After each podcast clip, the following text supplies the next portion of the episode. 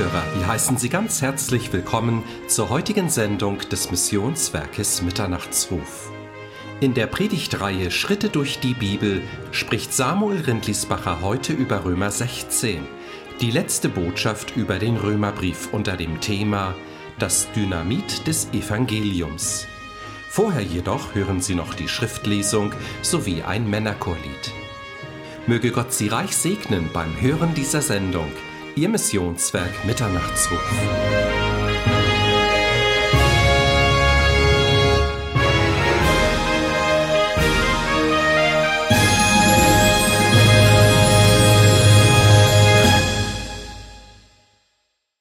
Zur anschließenden Botschaft von Samuel Rindisbacher möchte ich Ihnen gerne eine Schriftlesung weitergeben aus Hebräer 4, 12 bis 16. Sie dürfen dazu aufstehen.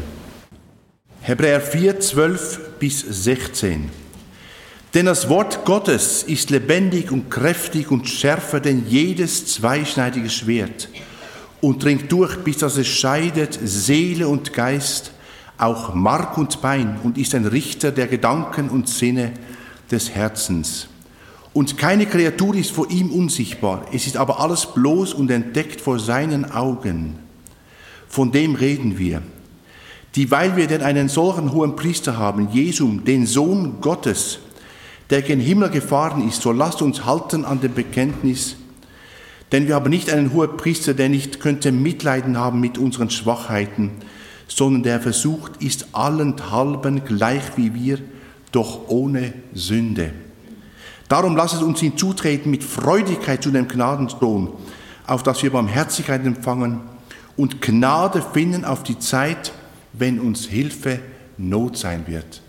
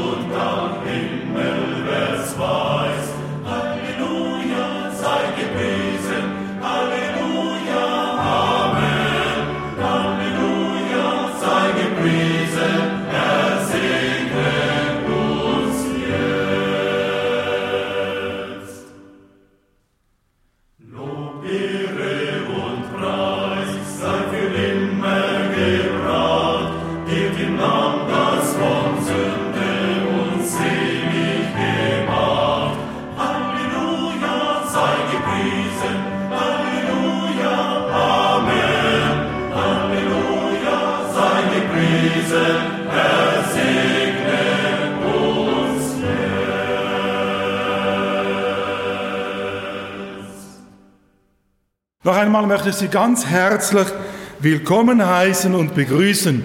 Und nun wollen wir noch mal stille werden und beten. Herr Jesus, danke für deine Gegenwart. Danke, Herr Jesus, dass du uns, dass du mir begegnen möchtest in deinem Wort. Du sprichst zu mir, zu meinem Herzen und schenk, dass wir wieder ganz neu staunen dürfen über dein Wort. Danke dafür. Amen. Wir kommen heute in unseren Schritten durch die Bibel zum letzten Kapitel des Römerbriefes. Wir haben ja Schritt für Schritt gemacht durch den Römerbrief Kapitel 1 angefangen und mittlerweile sind wir beim Kapitel 16. Und ich habe das überschrieben als Dynamit des Evangeliums. Oder man könnte es auch überschreiben, das Ziel des Evangeliums. Und der Apostel Paulus, er hatte zu Beginn hatte geschrieben, wenn Sie eine Bibel mit dabei haben, schlagen Sie bitte auf Römer Kapitel 1, Vers 16. Da hat der Paulus gesagt, ganz am Anfang des Römerbriefes, da hat er gesagt, denn ich schäme mich des Evangeliums von Jesus Christus nicht. Denn es ist Gottes Kraft zur Rettung für einen jeden, der da glaubt. Zuerst für den Juden und dann auch für den Griechen. Ist es nicht fantastisch, was der Paulus hier sagt? Ein jeder, der da will, der kann errettet werden. Keiner ist ausgeschlossen, ein jeder darf kommen. Ich schäme mich des Evangeliums von Jesus Christus nicht. Es ist Gottes Kraft zur Errettung für einen jeden, der da glaubt. Wenn man diese Aussagen des Paulus auf sich wirken lässt, dass der Paulus sagt, es ist Gottes Kraft zur Errettung für jeden, der da glaubt, ist das nicht irgendwie etwas weit hergeholt? Paulus, machst du da nicht eine ungeheuerliche Aussage? Ist es nicht eine wahnsinnige Behauptung? Paulus, hast du dich da nicht überschätzt? Das Evangelium zur Rettung für einen jeden, der da glaubt? Und was ist, wenn sich die Behauptung des Paulus als ein Trugschluss herausstellt? Wenn es gar nicht wahr ist, was Paulus hier gesagt hat, was ist dann? Wäre dann Paulus nicht der größte Scharlatan? Einer, der mit leeren Worten Menschen ins Verderben führt? Ein Betrüger, der uns Menschen etwas vorgaukelt? Und wenn wirklich das so wäre, wenn das Evangelium von Paulus nicht der Wahrheit entspricht, dann hätten doch die Gottesleugner recht, all die Spötter, dann wäre das Evangelium null und nichtig. Der größte Betrug der Menschheit. Und wir alle, die wir hier sitzen, wären dem auf den Leim gegangen. Dann hätten die Spötter recht, die da sagen, es gibt keinen Gott. Und Religion ist Opium für das Volk. Und darum Paulus. Wenn du schon diese Behauptung in den Raum stellst, das Evangelium ist die Kraft Gottes zur Errettung für einen jeden, der da glaubt. Paulus, wenn du das wirklich sagst, wenn ihm wirklich die Tatsache entspricht, dann Paulus, dann bringe uns die Beweise. Dann beweise, dass dieses dein Evangelium, das du verkündigt hast, dass dieses wirklich stimmt. Zeige uns, Paulus, dass dieses Evangelium wirklich der Hammer Gottes ist, der Hammer, der Felsen zerschmeißt, der Sünde ans Licht bringt und vor Gottes Angesicht stellt. Zeige uns, Paulus, dass dieses Evangelium wirklich das Schwert des Geistes ist, das hineindringt in die tiefsten Tiefen der menschlichen Seele und offenbart alles, was da drin ist. Dann zeige uns, Paulus, dass dieses Evangelium wirklich die Kraft Gottes ist das nicht nur die Sünde aufzeigt, nicht nur unser Verderben und unsere Verlorenheit offenbart, sondern gleichzeitig auch die Kraft ist, die Vergebung zuspricht und Neue schafft. Paulus, beweise das uns. Paulus, er hatte behauptet, das Evangelium ist Gottes Kraft. Paulus hatte behauptet, das Evangelium ist mächtig zur Errettung von Sünde, von Tod und Teufel. Er hatte gesagt, das Evangelium ist fähig, Sünde, Vergebung zuzusprechen. Er hatte behauptet, dieses Evangelium ist mächtig, neues Leben, neue Menschen zu schaffen. Er hatte behauptet, dieses Evangelium führt Menschen zurück in die Gemeinschaft, ins Vaterhaus Gottes. Er hatte behauptet, dass dieses Evangelium den Menschen Mut und Hoffnung schenkt. Ja, ewiges Leben und Heil. Das sind gewaltige Aussagen. All das hatte Paulus behauptet. Und nun kommt der Paulus und er legt Schritt für Schritt dar, ein Beweis nach dem anderen, dass diese seine Aussagen der Tatsache entsprechen. Machen wir ganz kurz einen gedanklichen Rückblick. Was war Gottes Plan von Anfang an?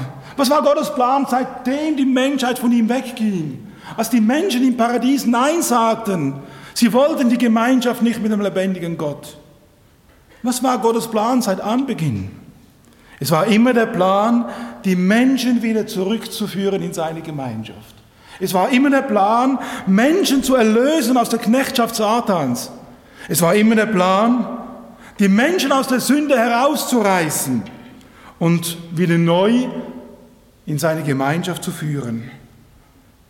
Er wollte seit Anbeginn immer die Menschen wieder zu seinen Kindern, zu Gottes Kindern machen. Und deswegen sagt schon der Hesekiel, auch einer meiner Lieblingsverse, Hesekiel 18, Vers 32, Hesekiel 18, 32, wo der Hesekiel sagt, denn ich habe kein Gefallen am Tode des Gottlosen. So kehrt denn um, spricht der Herr, damit ihr lebt. Also Gott will uns wieder zurückbringen in die Gemeinschaft mit ihm. Gott sehnt sich nach uns. Gott will Erlösung. Gott will Versöhnung. Gott sehnt sich nach dir und nach mir. Und das ist das Ziel des Evangeliums, nämlich dich und mich, ja alle, die das glauben, wieder zurückzubringen in die Gemeinschaft mit ihm. Das zu schenken, was er verloren hat durch den Sündenfall. Und wisst ihr, das Schöne ist, Gott hat sich dieses Ziel nicht nur gesetzt, sondern Gott verfolgt dieses Ziel und schlussendlich kommt er ans Ziel. Denn wir lesen in Offenbarung 21, ganz am Schluss der Bibel, am Anfang der Bibel lesen wir, wie der Mensch weggeht. Und am Schluss der Bibel lesen wir, wie Gott wieder bei den Menschen wohnt. Und wir lesen Offenbarung 21, Vers 3, da steht, Siehe, das Zelt Gottes bei den Menschen, und er wird bei ihnen wohnen. Und sie, sie werden sein Volk sein. Und Gott selbst wird bei ihnen sein, ihr Gott. Und er wird jede Träne von ihren Augen abwischen. Und der Tod wird nicht mehr sein, noch Trauer, noch Geschrei, noch Schmerz wird mehr sein. Das ist das Ziel Gottes. Und um dieses Ziel zu erreichen, hat Gott einen ganz klaren Plan festgelegt. Nach diesem Plan können wir Menschen wieder in die Gemeinschaft mit Gott kommen. Dieser Plan, so sagt uns die Bibel, wurde vor Grundlegung der Welt festgelegt. Er wurde weise ausgedacht und herrlich zur Vollendung geführt. Ich kann mich gut erinnern, aus meiner Zeit als Tischler. Mein erster Beruf, den ich gelernt habe, war Tischler. Und jedes Mal, wenn es darum ging, ein schönes Möbelstück herzustellen oder einen Innenausbau zu machen, die Inneneinrichtung für ein ganzes Haus, da ging man nicht planlos einfach drauf los, sondern zuerst war da die Idee, ja so sollte dieses Möbel aussehen. So sollte diese Inneneinrichtung gestaltet sein. Dieses Holz, ich weiß noch gut, wir hatten einmal einen Innenausbau, da war ein wunderschönes Jazzzimmer, Kartenspielzimmer. Dann war ein anderes Zimmer, ein wunderbarem Nussbaum. Wieder ein anderes Zimmer, es war aus Föhre. Ja, da geht man doch nicht einfach hin und fängt an zu arbeiten, sondern macht sich zuerst Gedanken. Dann wird dieser Gedanke umgesetzt zu einem Plan. Und dann geht man langsam, langsam, dann setzt man diesen Plan um. Man sucht das Holz aus, schneidet es zurecht und so weiter. Man setzt es zusammen. Nach einem genau vorgelegten Plan. Und schlussendlich steht man staunend vor dem, was man geschaffen hat. Genauso macht es der lebendige Gott. Gott hat sich einen Plan ausgedacht und er geht nach diesem Plan vor.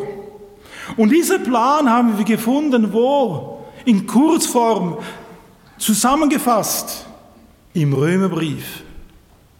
Wie hat es der Paulus gesagt am Anfang? Da kommt einmal zuerst eine Zustandsanalyse. Kapitel 1 bis 3. Da ist keiner gerecht, auch nicht einer. Das sind die Tatsachen, so ist es. Römer 1 bis 3, da ist keiner gerecht, auch nicht einer. Und dann kommt es zu Kapitel 4. Aber es gibt die Möglichkeit, durch Glauben wieder mit einem lebendigen Gott in Gemeinschaft zu kommen. In Römer 5 zeigt uns Apostel Paulus, schau einmal, um diesen Weg zurück zu Gott zu gehen, da wird Gott Mensch und er stirbt am Kreuz von Golgatha, Römer Kapitel 5. Römer Kapitel 6 sagt, und wenn ich mich mit diesem Jesus am Kreuz identifiziere, ich sterbe mit Jesus, dann wird mir der Himmel geöffnet. Das heißt aber lange noch nicht, dass ich dann perfekt bin, Römer Kapitel 7. Ich elender Mensch, dieser ganze Kampf hin und her. Der Kampf des alten Menschen, Römer Kapitel 7. Wer will mich erlösen? Und dieser Kampf geht so lange, bis sich der Sargdeckel über mir schließt.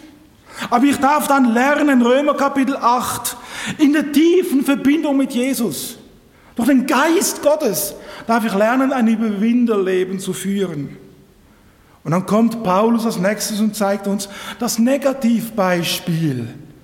Israel hatte einen wunderbaren Auftrag.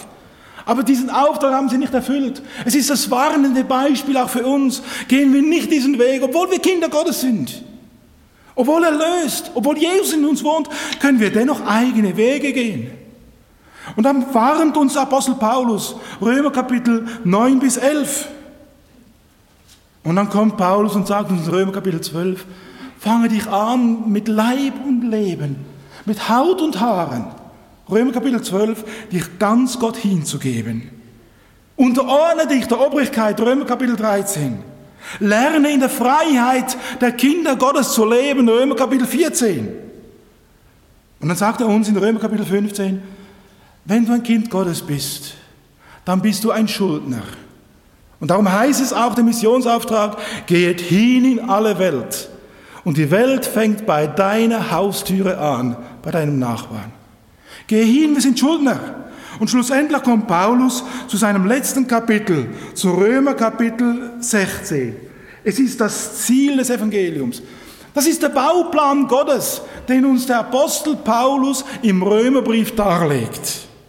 Es ist der Bauplan Gottes, nämlich den Menschen aus seiner Verlorenheit herauszuholen, in seine Nachfolge zu rufen, in die Gemeinschaft mit Gott zu leben, den Menschen in seinen Dienst zu stellen und sie vollkommen in Jesus Christus zu machen. Das ist der Bauplan Gottes für dich und für mich. Kehren wir wieder zurück zum Paulus. Kehren wir wieder zurück zum Römer Kapitel 16. Paulus hatte die unglaublichsten Behauptungen aufgestellt. Und nun kommt Paulus und legt uns Beweise vor Augen. Er sagt uns, schau einmal, das sind die Beweise dafür, dass das Evangelium, das ich gepredigt habe, dass dieses Evangelium stimmt, dass dieses Evangelium zutreffend ist. Und was gibt es Schöneres oder was gibt es für bessere Beweise, als wenn uns Paulus Menschen vor Augen führt. Menschen, die das Evangelium verändern konnte. Menschen wie du und ich, nicht vollkommen. Aber denke einmal vor deine Zeit vor der Bekehrung zurück und heute. Ich weiß um Menschen, die waren Säufer, die haben sich bekehrt und sind heute trocken. Aus der Kraft des Evangeliums. Ich weiß von Menschen, die gingen sündige Wege. Und heute leben sie in der Gemeinschaft mit Jesus. Ich weiß von Menschen, die haben früher rumgehurt. Und heute leben sie in Reinheit vor Gott. Wisst ihr, es gibt nichts Besseres und nichts Schöneres und keine größeren Beweise als dafür, dass das Evangelium Recht hat, wenn du dich selbst anschaust, wenn du ein Kind Gottes bist. Wenn aus Sündern Heilige werden, wenn aus Verlorenen Kinder Gottes, wenn aus Kindern der Finsternis plötzlich Kinder des Lichts, wenn aus Sklaven Satans Kinder Gottes werden. Das sind Beweise, die uns der Paulus hier vor Augen führt. Das vermag nur das Evangelium. Nur das Evangelium kann Menschen verändern und neu machen.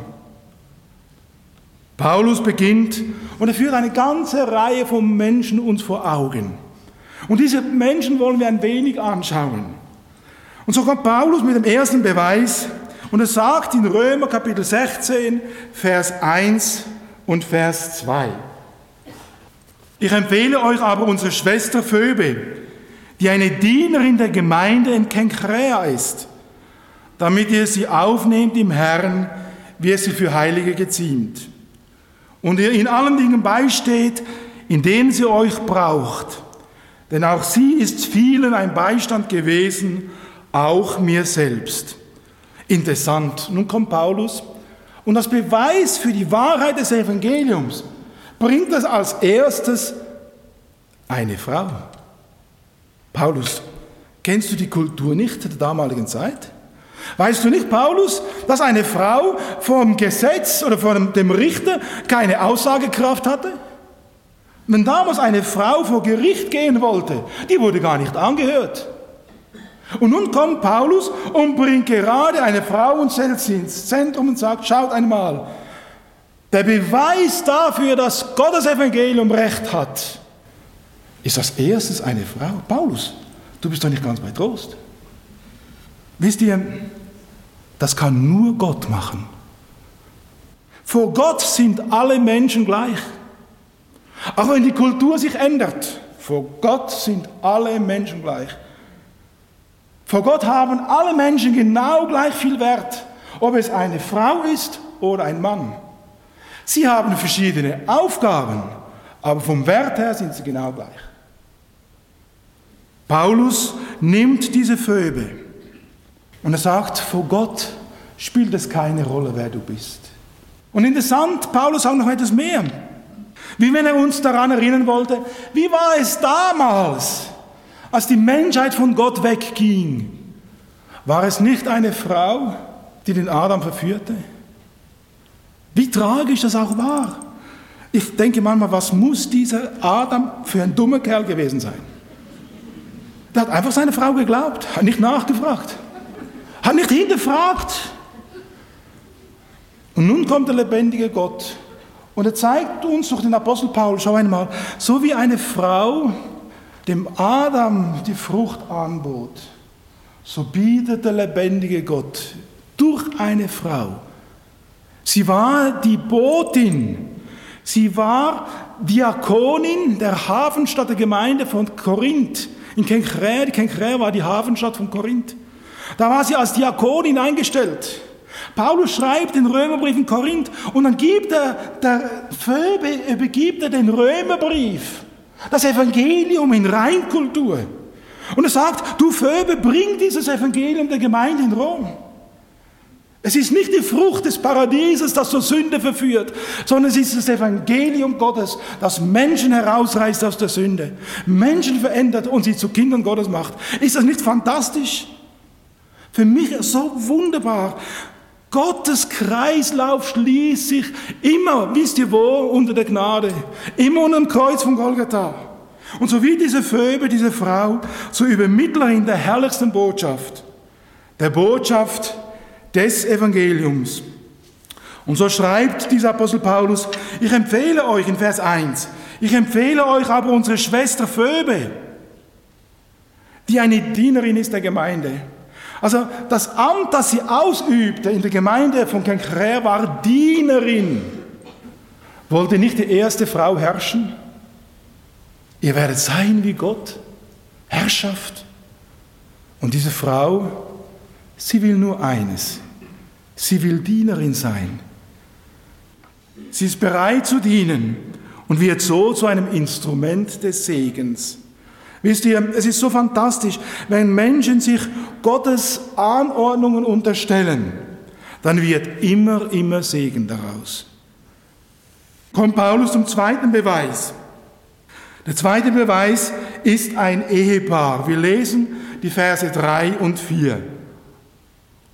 Da sagt Paulus, grüß Priscilla und Aquila, meine Mitarbeiter in Christus die für mein Leben ihren eigenen Hals hingehalten haben, denen nicht allein ich dankbar bin, sondern auch alle Gemeinden der Heiden. Grüßt auch die Gemeinden in ihrem Haus. Als zweites bringt er ein Ehepaar. Wir wissen nicht, wo sie sich bekehrt haben, wie alt sie sind.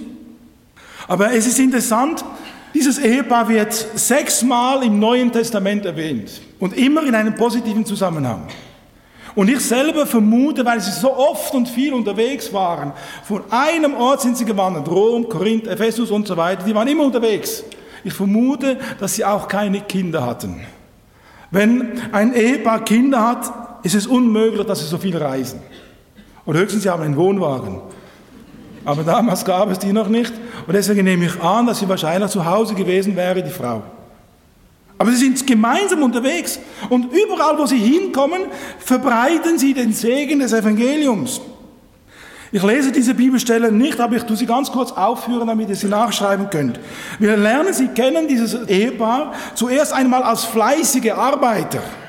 In Apostelgeschichte 18, 1 bis 3 wird uns gesagt, sie waren Zeltmacher vom Beruf und sie haben den Paulus zu sich genommen. Er war vom gleichen Beruf, vom Berufsstand. Fleißige Arbeiter. Das Evangelium verändert Menschen. Und interessant, da wo das Evangelium gepredigt wurde und die Menschen das angenommen haben, das ist immer, sind fleißige Arbeiter daraus geworden. Das ist mit ein Grund, dass wir es in der Schweiz so gut haben. Weil das Evangelium kam zu uns und hat uns geprägt. Die Uhrenindustrie, das waren Christen. Das Bankwesen in Genf, das waren Christen. Die chemische Industrie in Basel, das waren alles Christen, die das begründet haben. Fleißige Arbeiter. Das zweite ist, sie waren Wegbegleiter des Paulus, Apostelgeschichte 18, Vers 18 und 19. Die waren unterwegs. Die waren eine Hilfe dem Paulus. Die haben ihn unterstützt. Da war Handreichung da. Dieses Ehepaar sah ihren Sinn und Zweck darin, auch anderen Geschwistern helfen und in die Arme zu greifen. Des Weiteren sehen wir, wie sie tätig waren als Seelsorger und als Lehrer. Apostelgeschichte 18, Vers 24 bis 26. Dieses Ehepaar, das war bewandert im Wort Gottes, die wussten, was da drin steht. Und da sehen wir einen, Apollos hat er geheißen, der hat gepredigt, aber nicht den ganzen Ratschluss gepredigt. Nicht das ganze Evangelium. Und wisst ihr, was die gemacht haben? Die haben den auf die Seite genommen, zusammengestaucht und gesagt, das, was du tust, ist falsch. Nee, das haben sie eben nicht getan. Sie haben ihn auf die Seite genommen, ihn unterwiesen, ihm geholfen im Verständnis des Evangeliums. Wahrscheinlich war dieser Apollos noch ganz jung im Glauben, hat noch nicht alles erfasst, aber er war feurig im Geist, feurig und brennend für das Evangelium. Und man kann den auslöschen und sagen, das, was du tust, ist ein Käse. Du machst es zwar gut, aber es ist falsch. Haben sie nicht getan. Sie haben ihn auf die Seite genommen und ihm den ganzen Weg des Evangeliums dargelegt. Sie waren Seelsorger und Lehrer für das Evangelium. Das bedeutet auch eine gewisse Demut, dass man sich unter diesem Bruder stellt, dass man ihm hilft, ihn ermutigt, mach weiter, bleib nicht stehen. Des Weiteren sehen wir, wie dieses Ehepaar Leiter einer Hausgemeinde waren. Überall, wo sie hinkamen, entsteht auch eine Hausgemeinde. Fantastisch. Wie oft höre ich Christen klagen, ich bin so alleine. Ja, dann fang doch mit deinem Hauskreis an bei dir zu Hause. Es kommt niemand, nur eins, zwei Leute. Ah, ist doch egal. Da, wo Jesus ist, wo zwei oder drei in meinem Namen zusammen sind, dann lest die Bibel, betet, sucht Gottes Angesicht. Und wenn du sagst, ja, ich finde niemanden, dann mach ein Inserat. Christlicher Hauskreis sucht Leute, die mitmachen. Wir wollen beten und die Bibel lesen. Deine Telefonnummer drunter, wunderbar, mal schauen, was passiert. Weiter sehen wir, dieses Ehepaar, es leidet um des Evangeliums willen. Römer 16, Vers 3 bis 5. Sie haben für den Apostel Paulus ihren Kopf hingehalten. Die waren bereit, um des Evangeliums willen auch unten durchzugehen. Und wir sehen in 2 Timotheus 4, Vers 19, da sehen wir, wie dieses Ehepaar wieder an einem anderen Ort ist. Also wir sehen, dieses Ehepaar ist zuerst in Rom, dann reisen sie nach Korinth, von Korinth nach Ephesus, wieder nach Rom und wieder zurück nach Ephesus. Unglaublich. Klar, ich vermute auch, weil sie Zeltmacher waren und damals, da mussten sie auch den römischen Soldaten hinterherziehen. Weil die brauchten ja die Zelte, die brauchten diese Dinge. Da mussten sie unterwegs sein, immer die Kopfer einpacken, auspacken, einpacken, auspacken. Ja, um des Evangeliums willen. Und überall, wo sie hinkamen, Hausgemeinde, fantastisch. Wisst ihr, so etwas kann nur das Evangelium. Nur das Evangelium kann Menschen so verändern. Kann Menschen, die eigentlich ich-zentriert sind, zu Eiferern machen für Jesus Christus. Voller Hingabe, voller Treue und Glauben. Ja, voller Einsatz für die Sache Gottes. Jetzt, als wir in Bolivien waren, da waren wir auch beim Wort des Lebens oben in Cochabamba. Das ganze Gelände da wurde von einem Zahnarzt-Ehepaar gespendet. Die waren Zahnärzte, hatten keine Kinder in den USA. Sie durften sich bekehren und haben gesagt, wir wollen all den Reichtum, den wir angesammelt haben, einsetzen für die Sache Gottes. Sie kamen nach Bolivien und haben dieses Riesengelände gekauft und Wort des Lebens geschenkt. Sie selber gingen dann nach Afrika in die Mission. Vor kurzem, glaube ich, vor zwei Jahren, hatte dieser Mann einen Moskitostich und innerhalb von zwei Tagen ist er gestorben an Malaria. Aber lohnt sich nicht so ein Leben in der Hingabe für Jesus? Und heute werden junge Menschen ausgebildet beim Wort des Lebens in Cochabamba. Fantastisch. Kommen wir zum dritten Beweis. Da sagt Paulus Kapitel 16, Vers 5, Grüßt meinen geliebten Epinetus, der ein Erstling war in Achaia für Christus. Dieser Mann hier, Epinetus, wird nur einmal in der Bibel erwähnt, nämlich hier. Seine Geschichte, ich habe etwas hineingelesen, aber könnte es nicht so gewesen sein? Ich sage nicht, dass es so war. Ja, nicht, dass ihr kommt und sagt, du Samuel hast gesagt.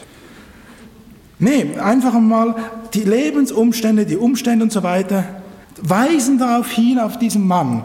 Es heißt, grüßt meinen geliebten Epinetus, der ein Erstling, also einer der ersten war, der sich in der Gegend von Achaia für Christus entschieden hat. Fantastisch.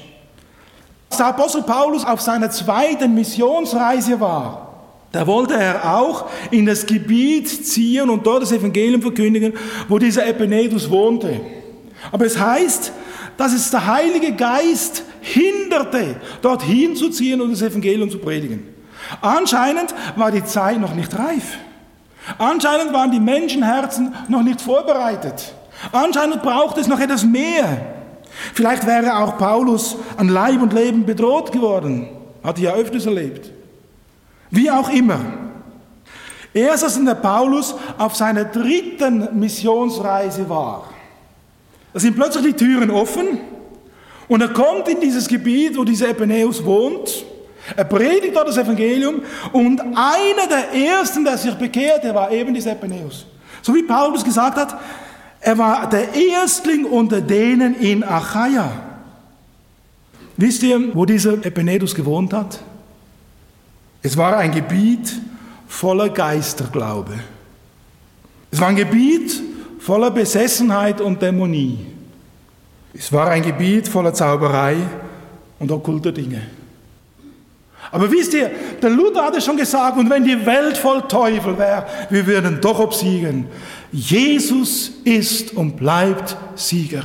Dort, wo das Evangelium hinkommt, es ist wie ein Scheinwerfer, der in eine dunkle Welt hineinleuchtet. Und dann bekehrt sich dieser Epineus und mit ihm noch andere. Und es müssen einige gewesen sein. Denn wir lesen, sie machen einen radikalen Schnitt.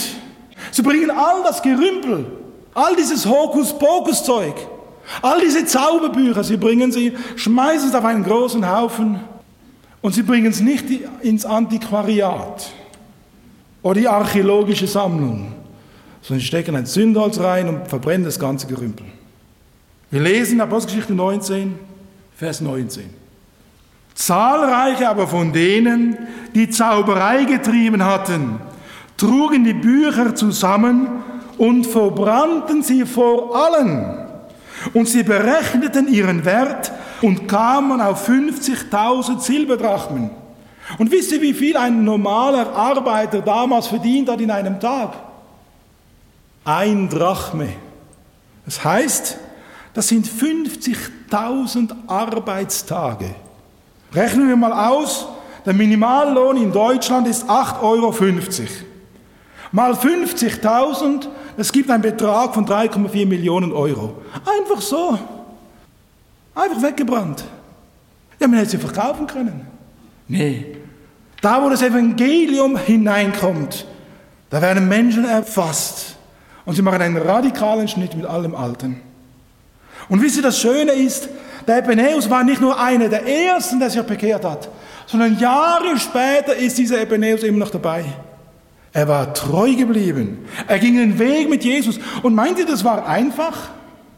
Die ganze Gegend voller Okkultismus, Er ganz alleine auf weiter Flur. Er ist treu geblieben, trotz der Unmoral, trotz dem Götzendienst. Weder seine Freunde noch seine Umgebung haben ihn wegbringen können von Jesus. Er wurde von Jesus gehalten und er ließ sich halten. Was für ein Zeugnis für das Evangelium. Nur das kann der lebendige Gott machen. Kommen wir zum vierten Beweis. Da sagt Paulus in Vers 6, grüßt Maria, die viel für uns gearbeitet hat. Auch über diese Maria wissen wir nicht viel. Es heißt nur, grüßt Maria, die viel gearbeitet hat. Wir kennen weder ihren sozialen Hintergrund, wir wissen nicht, welchen Beruf sie ausgeübt hat, ob sie verheiratet war oder alleinstehend. Ich selber vermute, dass sie alleinstehend war. Warum? Paulus sagt, grüßt Maria, die viel für uns gearbeitet hat. Wenn eine Frau verheiratet ist, kann sie so viel investieren ins Reich Gottes? Kann sie viel arbeiten für die Mission? Kann sie viel tun für eine Gemeinde? Er nicht. Und hier heißt es, die hat viel für uns gearbeitet. Das lässt eben die Vermutung zu, dass sie allein war. Aber wisst ihr, das Schöne ist, ob du verheiratet bist oder alleinstehend, in Gottes Augen spielt das keine Rolle. Du bist wertgeachtet. Und das Fantastische ist, diese Frau lässt sich von Gott gebrauchen. Wo wäre heute die Weltmission ohne alleinstehende Frauen? Geht zurück. Da sind ganz, ganz viele Frauen, die waren alleinstehend. Die hatten Einsamkeiten erlebt.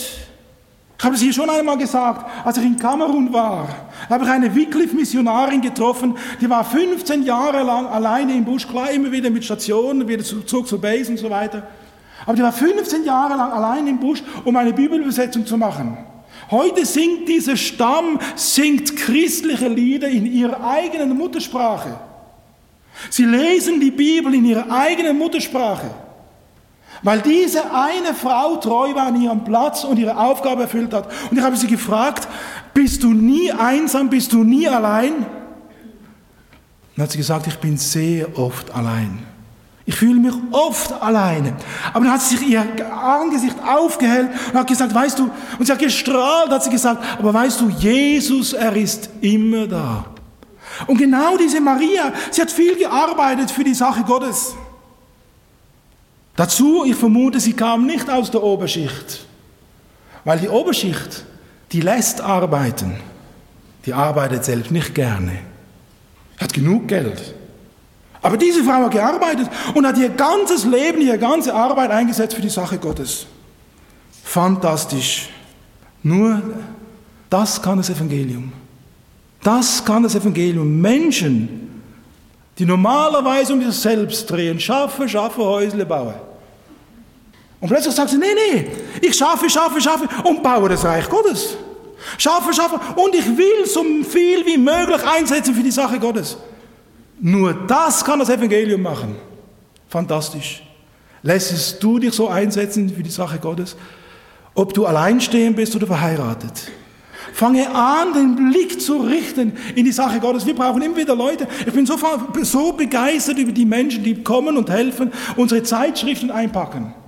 Die mal einen Rollstuhl nehmen und mit unseren Leuten vom Seniorenseiten einen Spaziergang machen.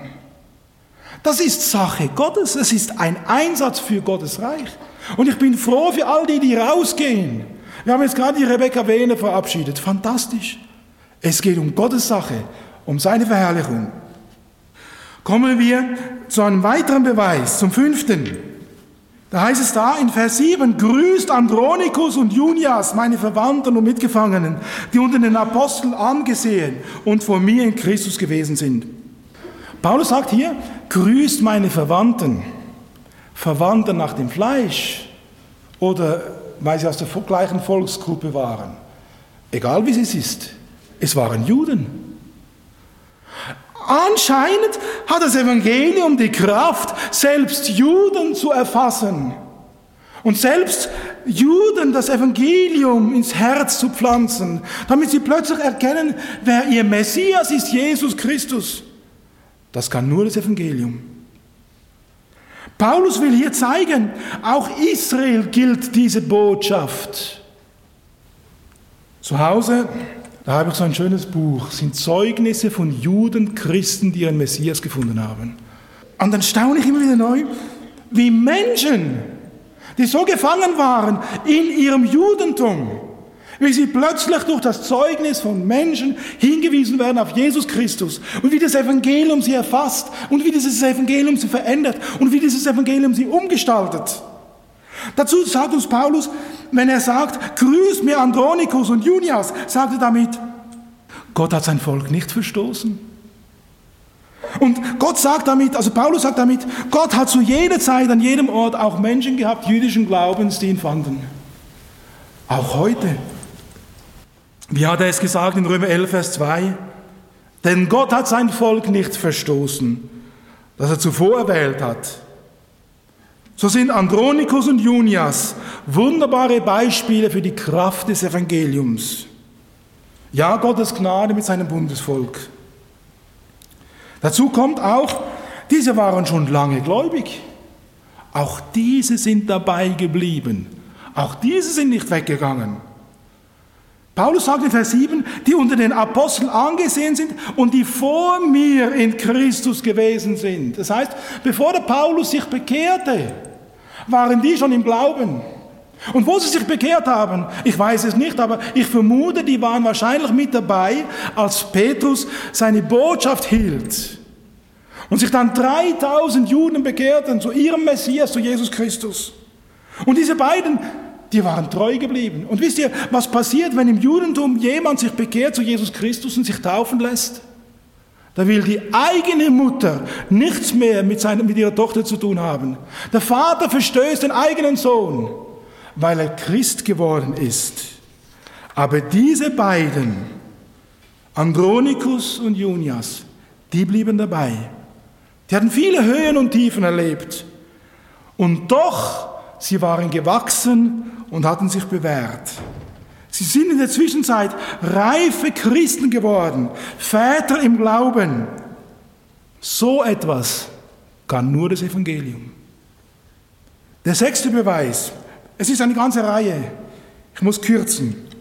Da sagt Paulus, ich lese Verse 8 bis 15. Grüßt meinen im Herrn geliebten Amplias. Das sind alles Namen, alles Menschen. Grüßt Urbanus, unseren Mitarbeiter Christus und meinen geliebten Stachis, grüßt Apelles, den in Christus bewährten, grüßt die vom Hause des Aristobulus, grüßt Herodion, meinen Verwandten, grüßt die vom Hause des Narzissus, die im Herrn sind, grüßt Tiphynea, Trifossa, die im Herrn arbeiten, grüßt die geliebte Persis, die viel gearbeitet hat im Herrn, grüßt Rufus, den Auserwählten im Herrn und seine Mutter, die auch mir eine Mutter ist, grüßt Asinikritus, Phlegon, Hermas, Patrobas, Hermes und die Brüder bei ihnen. Grüßt Philogus und Julio, Neurus und seine Schwester, auch Olympas und alle Heiligen bei ihnen. Eine ganze Reihe Menschen. Und hinter all diesen Namen, da verbergen sich Charakteren, Einzelschicksale, Menschen wie dich und mich. Jeder mit seiner eigenen Geschichte. Menschen, die waren Sklaven, andere, die waren Freie.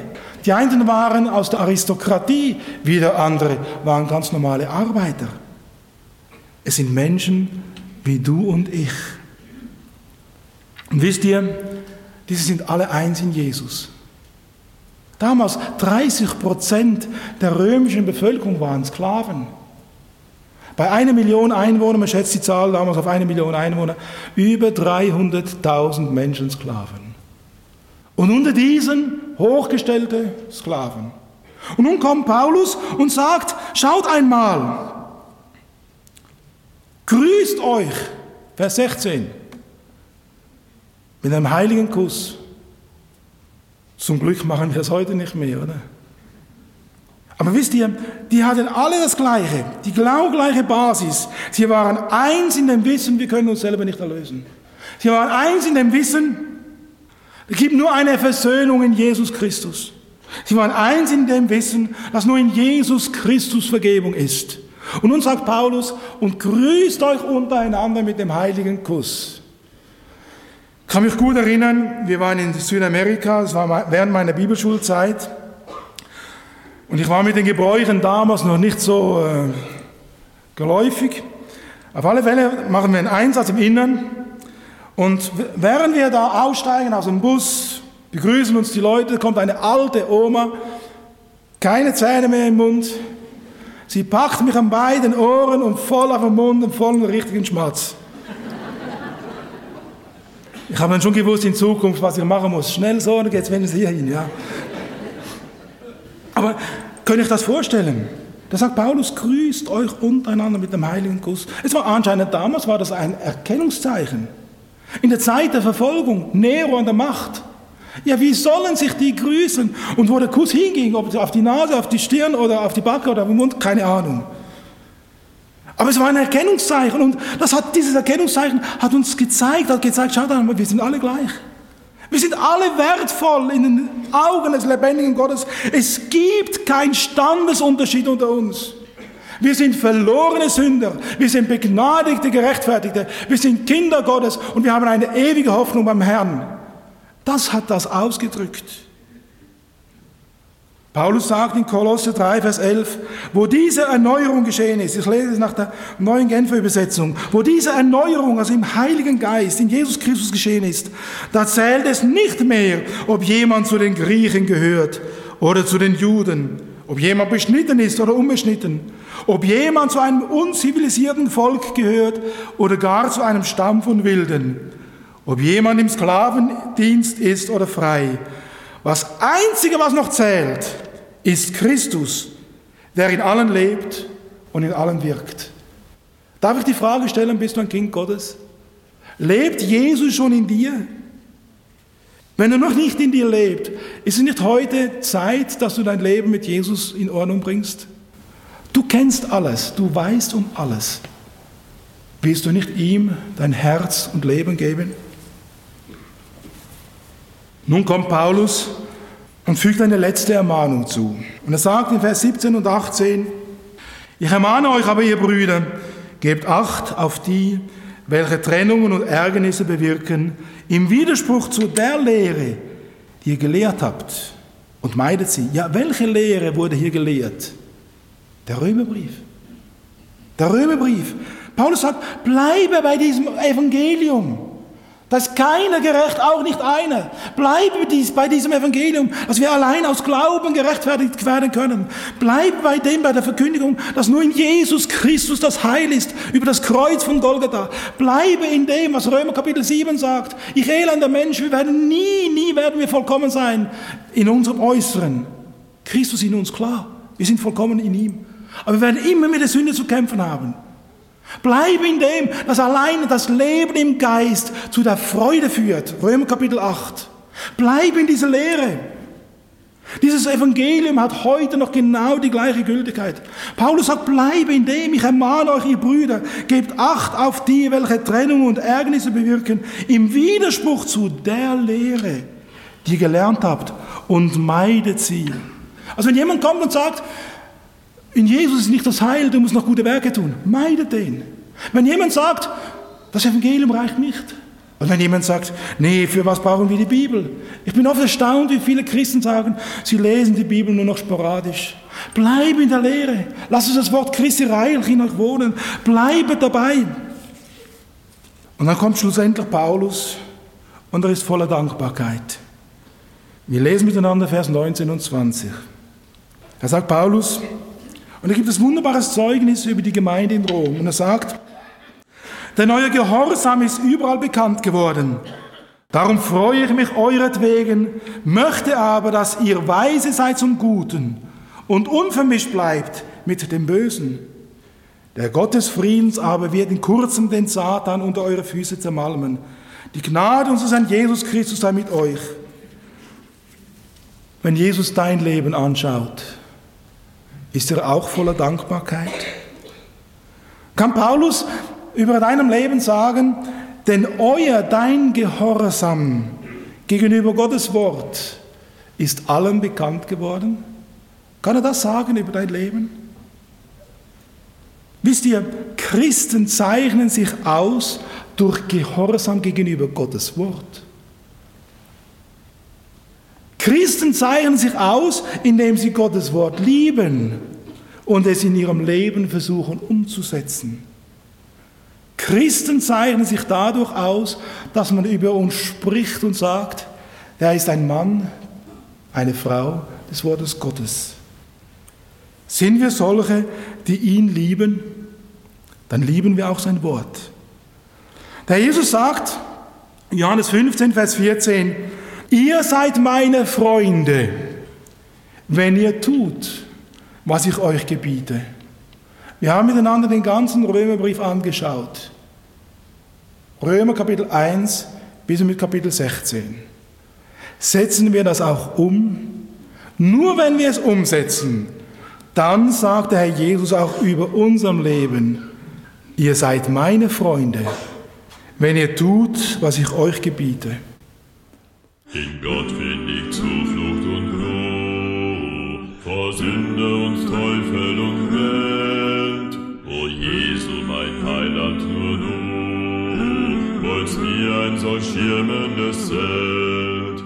Erlöst, erlöst, erlöst, erlöst, werd erbig vom ewigen Reich. Erlöst, erlöst, erlöst, erlöst, werd heiligen Engel nicht gleich. Ich fürcht nicht die Schrecken der Nacht, noch Pfeile, die fliegen bei Tag. Mein Schild ist Immanuels Macht, drum hilft mich nicht solche noch Plag. Erlöst, erlöst, erlöst, erlöst, werd erbig vom ewigen Erlöst, erlöst, werd heiligen Engel nicht gleich. O Gott, meine Sonne und Schild, In dir find ich Leben und Heil, verklärt in dein himmlisches Bild, lobpreis ich dich herrlichstes Teil. du Gott gibst in deinigen Ruh, Stellst Engel zu ihrem Geleit, deckst schützend mit Fitchen sie zu. am Tage des Zornes und Streits.